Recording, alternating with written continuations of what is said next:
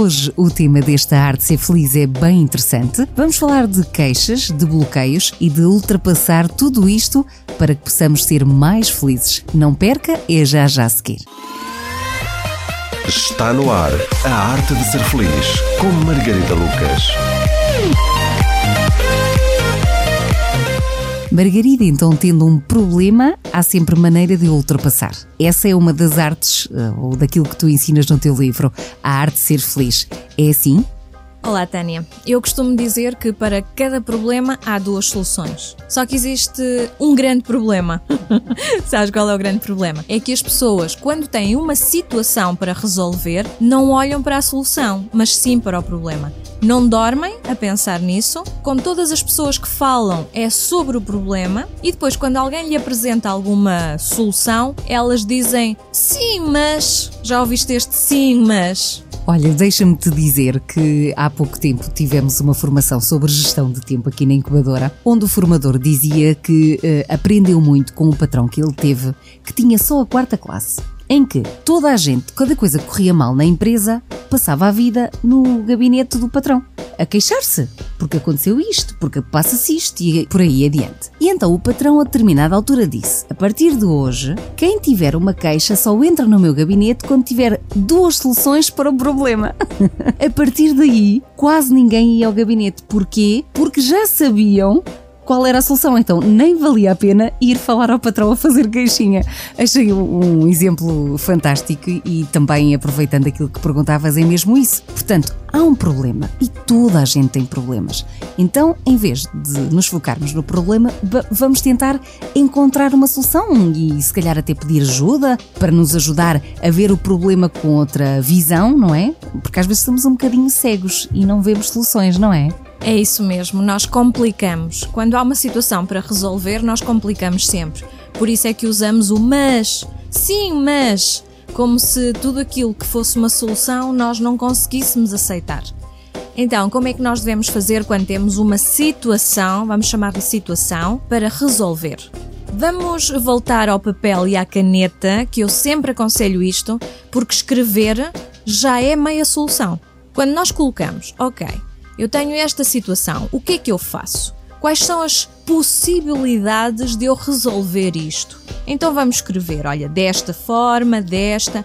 Mesmo que estas coisas não façam muito sentido, é bom escrevê-las, porque no final, uh, várias juntas ou uma delas pode ser a solução. Portanto, é necessário fazer com que este problema se possa, como se fosse um puzzle, vamos desmontá-lo, vamos tirar as peças todas e vamos ver. Olha, deixa-me ver como é que eu posso resolver esta parte, como é que eu posso resolver aquela.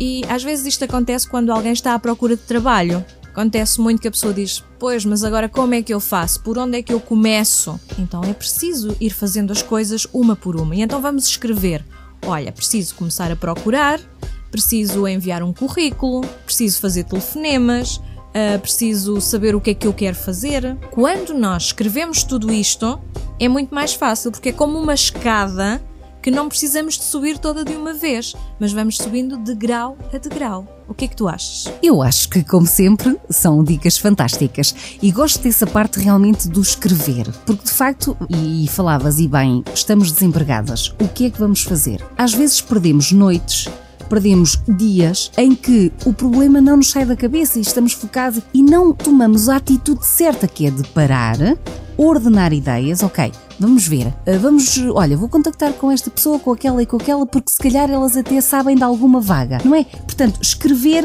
ajuda a organizar ideias. Gostei dessa dica, acho que é, acho que é fantástica e aconselho a todos os nossos ouvintes que de facto se eh, encontrem em situações de desemprego ou outra que tal, uh, porque não parar um bocadinho e realmente escrever aquilo que acham que poderá ser a solução. Alguma delas já te servir e é um bocadinho por aí.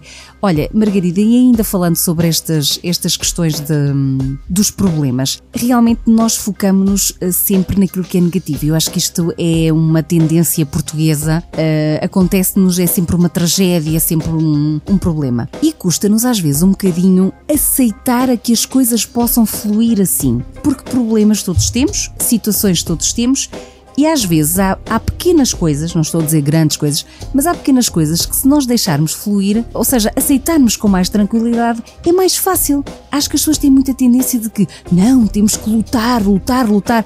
Às vezes este lutar, lutar, lutar é precisamente é um confronto direto com o problema e não vai ajudar a nenhuma solução, não é? Sim, até porque aquilo que é um problema para mim, para ti pode ser uma solução. Então, quando nós conversamos com as pessoas de um ponto de vista de encontrar a solução, é muito diferente de quando nós dizemos estou perdida, não sei o que fazer, uh, cai-me tudo em cima, não tenho sorte.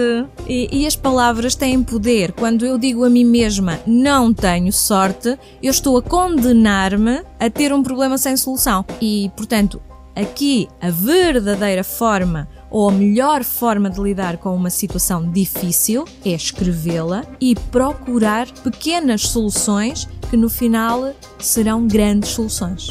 Olha, vou dar um exemplo muito simples e há pouco tempo aconteceu-me isto. Uh, do género, eu tive que ir fazer umas compras, estava no posto de gasolina e alguém me começa a fazer um sinal, tipo a chamar-me a atenção e eu não estava a perceber muito bem, eu estava na fila, pensei até que estivesse com o carro mal posicionado e a pessoa veio bater no vidro e diz-me: Olha, tem o pneu furado. Ora bem, isto numa fila imensa de carros, com o pneu furado, quer dizer, ali não podia mudar, tinha que ir para a frente, não sei o quê, vou ver o pneu, afinal ainda tinha um bocadinho de ar. Acabei por abastecer, saio do posto e, portanto, tem logo ali o sítio onde nós eh, podemos eh, dar ar ao pneu. Entretanto, ao mesmo tempo, alguém me liga com uma situação urgente. Uh, e disse: Olha, agora não posso porque estou aqui a dar ar ao pneu e tal. Depois há alguém também que me liga que estava aflito, não sei das quantas. Eu vou-te confessar que há uns anos atrás, se isto tudo me acontecesse ao mesmo tempo, eu iria bloquear mas mesmo, iria dizer assim: bolas, tudo me acontece. Quer dizer, até agora não tive telefonema nenhum, há tanta coisa para resolver, tinha que me furar o pneu, tinha que isto ou aquilo. E eu desta vez consegui, lá está, também vamos apreendendo alguma inteligência emocional. Eu disse assim: bem, ara o pneu. Daqui a pouco, quando for a caminho de casa, volto a ver o pneu se está bem ou não. E o que é certo é que o pneu aguentou e ao outro dia consegui mudar e está tudo bem. Se aquilo fosse efetivamente um problema, eu iria bloquear.